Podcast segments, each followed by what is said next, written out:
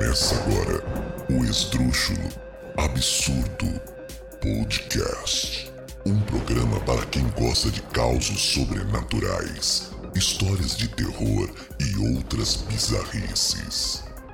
Apresentação: Igor Miranda Pereira. Olá, está começando o seu podcast Esdrúxulo Absurdo. Eu me chamo Igor Miranda Pereira e a partir de agora você estará entrando num universo absolutamente sobrenatural. Prepare-se, pois você provavelmente irá confrontar os seus medos mais ocultos. E tenha em mente, se você tem medo, então interrompa este podcast imediatamente. Eu repito, interrompa este podcast imediatamente. Mais uma vez, nós narraremos relatos de casos inexplicáveis e as consequências serão de sua inteira responsabilidade. E pessoal, o nosso podcast possui um Instagram, o arroba esdrúxulo absurdo, porque a gente é jovem e a gente gosta de socializar. Então que tal dar uma moralzinha por lá? Nos siga no Instagram, arroba o esdrúxulo absurdo. E ó, se você tem algum caso espantoso e inexplicável, manda pra gente o e-mail é oesdrúxuloabsurdopodcast@gmail.com. O esdrúxulo absurdo. Eu tô ansioso para receber a tua história por lá. Bom, pessoal, dessa vez eu tô com um camarada que é brabo quando o assunto é terror. Tiago Lucarini. O Tiago é idealizador do podcast Siga a Luz, que está disponível nas principais plataformas de áudio do momento. E cara, o Tiago, além de ser um grande contador de histórias, ele também escreve, escreve bem. Ô Tiago, te apresenta aí quem que é Tiago Lucarini e por que que ele decidiu contar histórias sobrenaturais na internet. Olá, Igor. Olá a todos os seus ouvintes do Esdrúxulo. Saiba que é um prazer estar aqui com você e com seus ouvintes. E cara, por incrível que pareça, o Cigalus começou por conta de podcast. É quase um multiverso dentro dos próprios podcasts. Em 2020, o podcast Os Fantasmas Nos Divertem, da Renata e da Juliana, eles lançaram um concurso de Halloween de contos para o podcast delas. E eu escrevi dois contos e mandei para elas, que foi O Homem dos Dentes de Vidro e O Glutão. E ali naquele momento, eu não sei se você conhece, mas existia uma série que passava chamada Scream, e nela tinha um rapaz, um personagem, que fazia um podcast chamado The Morgue. E eu ficava fascinado com aquilo. E já fazia muito tempo que eu pensava em algo assim, mas não sabia por onde começar. E aí, quando eu vi minhas histórias contadas pela Renata e pela Juliana, foi tipo assim, uma realização mesmo de ouvir a minha história produzida de alguma forma, mesmo que, que em áudio. Que eu sempre tive muito esse sonho de ver alguma coisa que eu escrevi em áudio e vídeo. Nesse caso foi só áudio. E bem na época, estava começando um outro podcast também que eu estava ouvindo. Eu falei, cara, por que não tentar fazer o meu podcast? No dia, especificamente, eu tava com uma cólica renal forte. Eu gravei no celularzinho o meu primeiro episódio, que tá lá no, no podcast. Eu terminei de gravar, subi e fui pro hospital. Foi bem isso o, o nascimento do, dos cigalos. Mas como é que foi a tua frequência assim, inicial? Como é que você tava querendo fazer? Cara, eu só imaginei. Eu vou produzir dois episódios por semana, porque eu já fui na cara e na coragem. Eu já tinha muito texto escrito, porque eu escrevo desde os meus 19 anos. Ou seja, eu tinha mais de 60 contos escritos, eu tinha quatro livros escritos, tudo guardado, um monte de microcontos. Eu falei, cara, eu tenho um conteúdo e vou começar a produzir. E é aquela coisa de quem começa podcast. Você pergunta pra um primo, pra uma tia, pra sua mãe, pra sua avó, se alguém tem alguma história que já passou.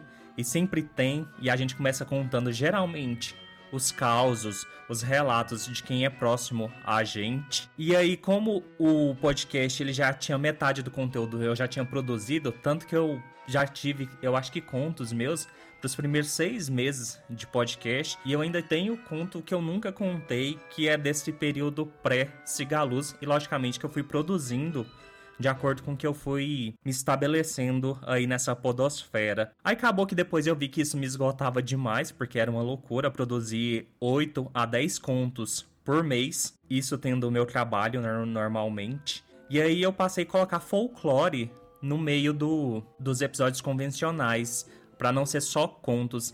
E aí foi que eu comecei a abordar mais essa questão do folclore de horror dos países, criaturas bizarras, fantásticas. Aí até que eu tive um, uma pane, um breakdown literalmente, e aí eu passei a ter um episódio só por semana, intercalando entre relatos de fóruns internacionais ou de ouvintes daqui mesmo e contos que são meus. E assim é que tá a configuração dos Cigalus hoje em dia. Ô Thiago, é, eu vou te fazer uma pergunta que ela pode soar um pouco filosófica, né, um pouco viajada, mas cara, se o terror, né, ele nos apavora tanto, por que que tem tanta gente que consome o terror como um entretenimento? Cara, eu já pensei muito nisso. E a resposta mais óbvia, que eu acredito que seja, é porque no fundo, no fundo, todo mundo gosta de sentir um pouco de medo. A gente vive uma vida normalmente, tão comum, tão sem nada demais acontecendo, que eu acho que esse medo que a gente sente, mesmo que ele sendo irreal, mesmo ele não sendo vivido de verdade, e ainda bem, a gente gosta de sentir esse medo, nem que seja um pouco, sabe? Eu acho que faz a gente sentir vivo essa adrenalina de um susto, de um pulo que você dá de ouvir alguma coisa que você não estava esperando ou que te aterroriza. Eu acho que a verdade é essa. No fundo, no fundo, todos nós gostamos de sentir um pouco de medo. E é por isso que a gente vai atrás desse tipo de conteúdo. Ô, Thiago, você poderia nos indicar um livro ou um filme de horror barra terror, né? Ou algo, enfim, na linha do suspense, fica à vontade aí, cara. Eu vou indicar o meu filme favorito, que eu já falei em alguns lugares, que eu acho que ele é muito pouco explorado, que é um filme de 2001 chamado 13 Fantasmas. Eu amo esse filme. Oh, não conheço. Tá vendo? Conheça. Vá ver. É muito bom, cara. Ele é uma casa que um cara recebe de herança e nessa casa são presos 13 fantasmas. E aí vai acontecendo as mortes e tudo mais, porque cada fantasma vai sendo liberado de acordo com uma hora. E eu não vou falar muito mais, porque senão perde a graça. E aí são 13 fantasmas, eles são baseados num zodíaco negro. E é muito bom, cara. É muito bom. Livro. Eu indicaria o clássico, O Exorcista, que é maravilhoso. O livro vale a pena ser lido mesmo. E para finalizar, eu acho que uma série que todo mundo deveria ver, que é um terror que é foda pra caralho, é uma série que ela lançou alguns anos atrás que chama Salem. É muito boa. Salem. Eu tô confundindo com aquela série da Sabrina, mas eu acho que não tem nada a ver não, né? Não, né não. Essa, se eu não me engano, eu esqueci a produtora dela, mas eles focam na história das bruxas mesmo, é pacto com o diabo mesmo. E as bruxas lá fazem maldade mesmo. É muito boa. Então, pessoal, vamos dar início ao nosso episódio com as nossas histórias, né? No episódio de hoje serão narradas duas histórias espantosas e verídicas. Portanto, se você não acredita no sobrenatural, coloque os teus fones de ouvido, escolha uma posição em que você fique confortável e ouça agora. Espíritos do Mal e o Beijo Gelado.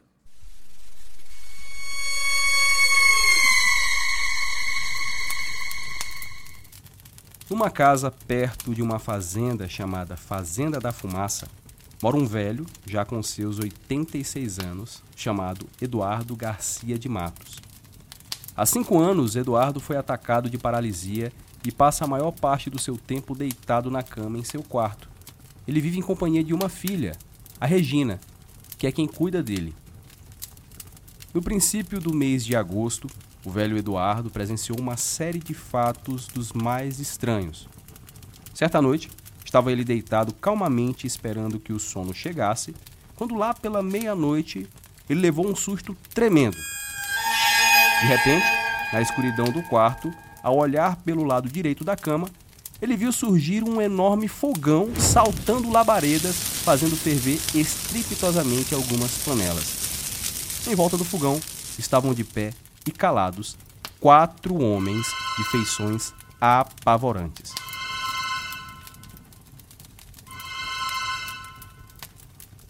Bom, o pobre velho ficou trêmulo. Ele gritava por sua filha: é, Regina, Regina, venha cá, minha filha. E a Regina então acordou e quando ela chegou no quarto do seu pai trazendo uma lanterna, a horrenda visão dos quatro homens desapareceu. O velho Eduardo passou o dia impressionado com aquela estranha visão e pacientemente esperou que a noite chegasse mais uma vez. para ver o que aconteceria. E cerca de meia-noite, mais uma vez, lá estava ele, como sempre, deitado em sua cama, quando, ao olhar para o lado esquerdo, teve o mesmo susto da noite anterior.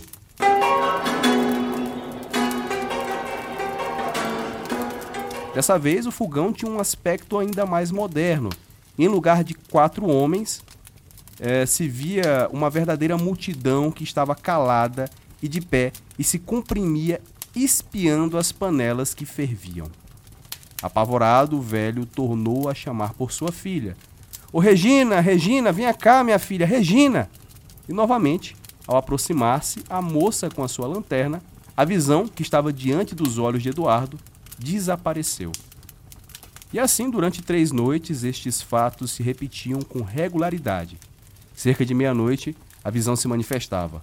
O velho, assustado, chamava sua filha e, quando ela entrava no quarto, tudo desaparecia. Pois bem, na quarta noite as coisas aconteceram de modo diferente. À meia-noite, a visão surgiu diante dos olhos de Eduardo. À frente do fogão estavam agora quatro pessoas brancas e bem vestidas. Disposto a esclarecer aquilo, Eduardo perguntou: O que é que vocês querem de mim? E com espanto, ele ouviu esta resposta: Viemos buscá-lo. Então Eduardo disse: Se em nome de Jesus Cristo vocês vêm me buscar, então podem me levar, pois eu já estou preparado há muito tempo. E um dos espíritos respondeu: Você vai de qualquer maneira. Então Eduardo retruca: Eu já disse que não vou de qualquer maneira, só vou se for em nome de Jesus Cristo. E nessa altura, o misterioso personagem que falava com Eduardo se adiantou dizendo: Eu vou matá-lo. E Eduardo, firme em seus propósitos, respondeu: Pode me matar. Se for para ir à presença do nosso Senhor Jesus Cristo, eu não temo que me matem. E quando Eduardo disse pela segunda vez o nome de Jesus Cristo, as visões misteriosas desapareceram completamente. Desde aquela noite, Eduardo retornou à sua vida tranquila e calma, sem mais ser incomodado pelas aparições daqueles terríveis fantasmas. Diante do temor que eles mostraram pelo nome de Jesus Cristo, Eduardo concluiu que se tratava de espíritos, né, espíritos malignos que o queriam levar para o reino do fogo e do sofrimento.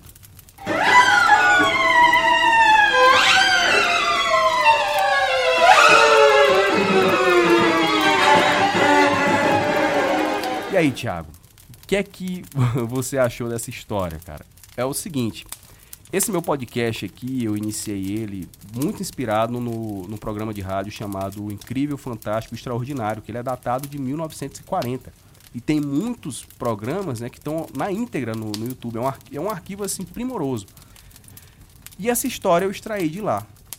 Esse fato aqui, segundo o pessoal de, que produziu esse programa na época, eles garantem que é verdadeiro. Naquele tempo já era uma história que, segundo o locutor, já era antiga. Eles sempre traziam testemunhas que estavam ali para realmente passar veracidade para o fato. E quando eu vi essa história, eu pensei, cara, eu preciso trazer para o podcast. Porque a, tudo que envolve, eu acho que tudo que envolve idoso, assim, me deixa assim muito me deixa tocado. E, e ver essa, essa, figura desse, desse velho homem, né, o seu Eduardo, com 86 anos à época, já assim, é uma idade avançada, né, já debilitado, que estava enfrentando uma paralisia, e ele vê né, essa, essas figuras que, que estão perseguindo, querendo levar, me deixou assim realmente muito mais do que a figura, as figuras fantasmagóricas, mas o pavor que esse homem não deve ter passado me deixou muito tocado. E assim, enfim, eu achei uma história pesada e um pouco. Eu não diria triste, mas assim, me deixou angustiado. A palavra é essa. Angustiado. É uma história angustiante. Cara, eu gosto muito desse tipo de história. Hoje eu estava maratonando o seu podcast e eu escutei aquela história do menino também que ele acorda no fundo do, do vale, ele é carregado. E essas histórias antigas, cara, eu acho que elas sempre têm um fundo de verdade. Eu acredito em tudo, até que me provem o contrário. Então, na hora que você começou já a narrar o, o relato, Na minha cabeça já veio, cara, são mensageiros da morte. Quatro tem vários simbolismos. O fogão, na, minha, na hora vem na minha cabeça uma visão do inferno, alguma coisa nesse sentido. E as panelas sempre fervendo, essas coisas, a, a debilidade do corpo dele, das vontades que ele não tinha. Então, na hora eu já fiz essa, essa ligação aqui enquanto você estava narrando. Eu também concordo que deve ser muito aflitivo alguém estar numa cama sem poder se mexer e presenciar esse tipo de coisa. Eu sempre fiquei pensando nisso. Você imagina pessoas que têm tetraplegia ou paralisia que seja, tá ali numa cama ver alguma coisa e não poder sair daquilo. Porque a gente, querendo ou não, se você vê alguma coisa, você vai embora. Ou se é uma paralisia do sono, você sabe que você vai fugir. Agora você imagina uma paralisia do sono em alguém paralítico ou tetraplégico que não tem essa possibilidade. Eu acho que deve ser, cara, de sei lá, surtar. Sensacional. Então, vamos para a próxima história. O próximo relato é da Amanda, de Itaguaí, Rio de Janeiro. Uma das minhas experiências foi: tive uma briga com meu esposo à noite. Fomos dormir brigados. Como sou orgulhosa, me recusei dormir na cama com ele. Então eu fui dormir no colchonete no chão. Arrumei minha cama e fui apagar a luz. Deitei no colchão. Meu esposo está deitado já na cama. Fui me deitar e ali fiquei esperando o sono. Comecei a sentir como se alguém tivesse puxado meu pé, devagarinho, mas nem dei ideia. Imaginava que era meu esposo de graça para fazer as pazes. Continuei deitada e falei: Não adianta, não quero assunto com você. Pensando que era meu esposo. Do nada, puxou de novo, só que com força. E eu dei meio que um chute, rindo. Quando do nada, meio que senti como se fosse um beijo gelado. Rapidamente me levantei e liguei a luz. Gente, não tinha ninguém lá. Meu esposo estava dormindo. Eu comecei a falar para ele parar, que eu não gostava dessas brincadeiras. Ele simplesmente acordou sem entender nada e me chamou de maluca. Foi aí que a ficha caiu. Não tinha sido ele. Contei o que aconteceu. Oramos e fui dormir agarradinha com ele. E nunca mais dormimos brigados. Nunca mais mesmo.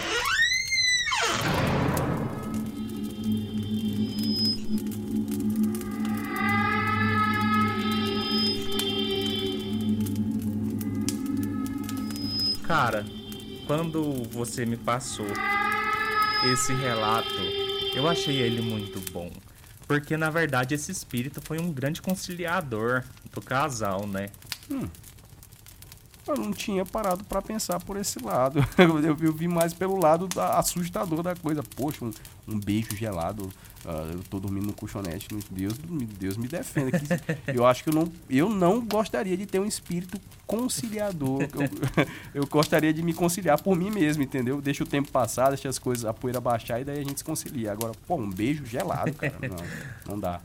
Não rola. Ou às vezes o espírito pensou, né? Tá largada do marido, tá brigada. A minha chance. Vem cá, vem cá. Cruz credo. Agora, essa tua, esse teu ponto de vista de ter sido um espírito conciliador, isso para mim foi curioso, muito curioso, porque eu não tinha pensado por esse lado, jamais pensaria por esse lado, cara. Curti. Cara, tu tem uma, uma pegada assim, uh, eu não sei qual, qual é a tua religião, aliás, eu nem sei se você tem religião, né? Mas tu tem um, uma coisa assim de, como é que eu posso falar, cara? Eu não sei se é espírita, algo nesse sentido. Não ou eu tô equivocado? Não, cara, eu não tenho religião nenhuma, não. Quando eu ia em algum, minha mãe me criou na igreja cristã. Mas eu tenho amigos que são bruxos, paganistas, eu tenho amigos de tudo quanto é jeito. Então, eu sempre escutei muita coisa de vários lados. Hoje eu não acredito mais, assim, numa religião específica que é a certa.